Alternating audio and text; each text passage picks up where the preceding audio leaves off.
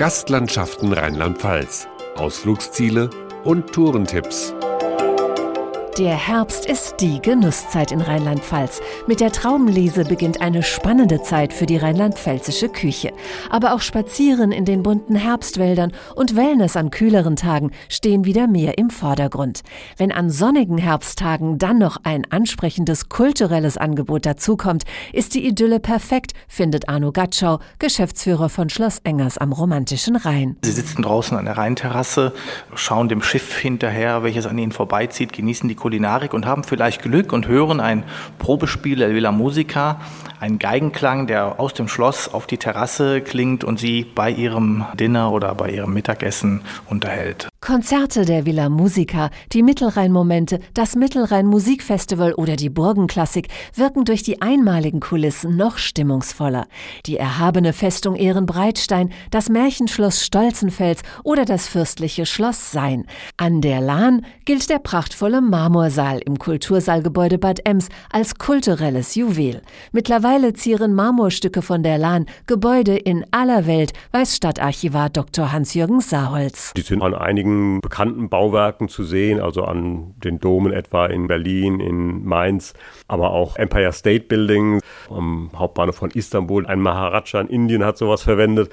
Also an einigen Stellen weltweit ist der Lahnmarmor verwendet worden. Bad Ems wurde aber vor allem als Weltbad berühmt, wegen seines mineralhaltigen Wassers und seiner Sohle, erläutert der Stadtarchivar. Das Emser Wasser ist ja sehr salzhaltig und die Emser Sohle ist also eine Lösung aus dem Emser Wasser, aus den Salzen und die kann man eben inhalieren. Und mit den Salzen des Emser Wassers wird ja auch die berühmte Emser Pastille hergestellt. Also es wird in verschiedenen Formen genutzt für verschiedene Arten der Anwendung. Trinken, inhalieren, Salbe gibt es sogar und dann natürlich die berühmte Emser Pastille. Vor allem bei den ersten Erkältungsanzeichen im Herbst sehr beliebt. In Bad Neuenahr-Ahrweiler sprudelt das Heilwasser aus dem großen Sprudel im Kurpark und auch das bekannte Apollinaris Mineralwasser kommt aus der Region.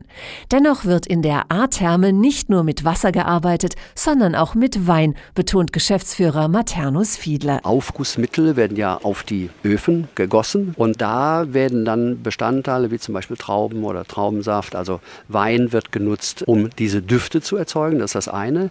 Und dann machen wir daraus auch Peelings oder für die Haut werden ja Dinge zusammengestellt und da nutzen wir diese Produkte auch. In Rheinland-Pfalz werden schon seit 2000 Jahren Weinreben angepflanzt.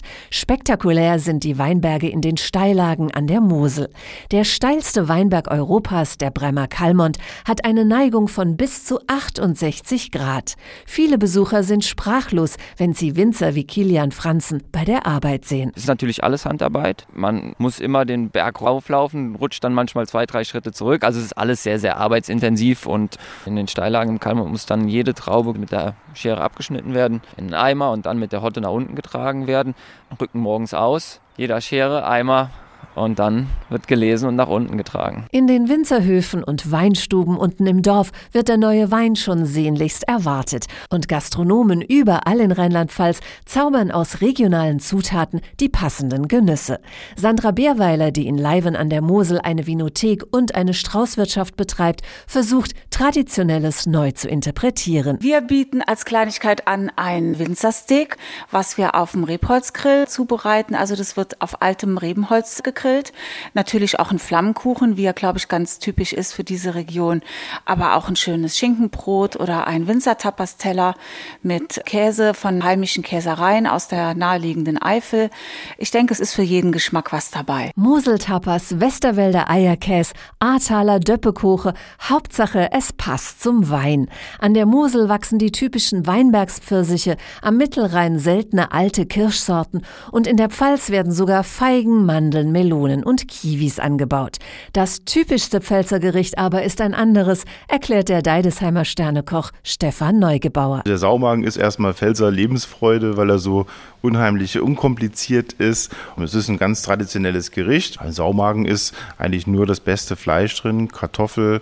Ein Saumagen muss ein kräftiges Gericht sein. Das darf nicht zu lasch abgeschmeckt sein. Da muss schön ein bisschen Majoran drin sein und natürlich ein tolles Schweinefleisch. Abgerundet von einem guten Glas Pfälzer Wein. Denn der ist der Quell der Pfälzer Lebensfreude, glaubt der Spitzenkoch. Es geht alles ein bisschen leichter von der Hand. Es ist alles schön gemütlich. Wenn man in ein Restaurant gibt, dann kann man sich auch mal zu einem Tisch dazusetzen. Auf den Weinfesten ist es natürlich Pflicht, dass man da gesellig ist und dass es halt wirklich eine ganz lockere Atmosphäre ist. Das ist ja ein Sinn und Zweck von den Weinfesten. Jetzt im Herbst gibt es in Rheinland-Pfalz fast an jedem Wochenende irgendwo ein oder sogar mehrere Weinfeste. Alle Termine sowie Infos über kulinarische, landschaftliche und kulturelle Genüsse in Rheinland-Pfalz finden Sie unter gastlandschaften.de.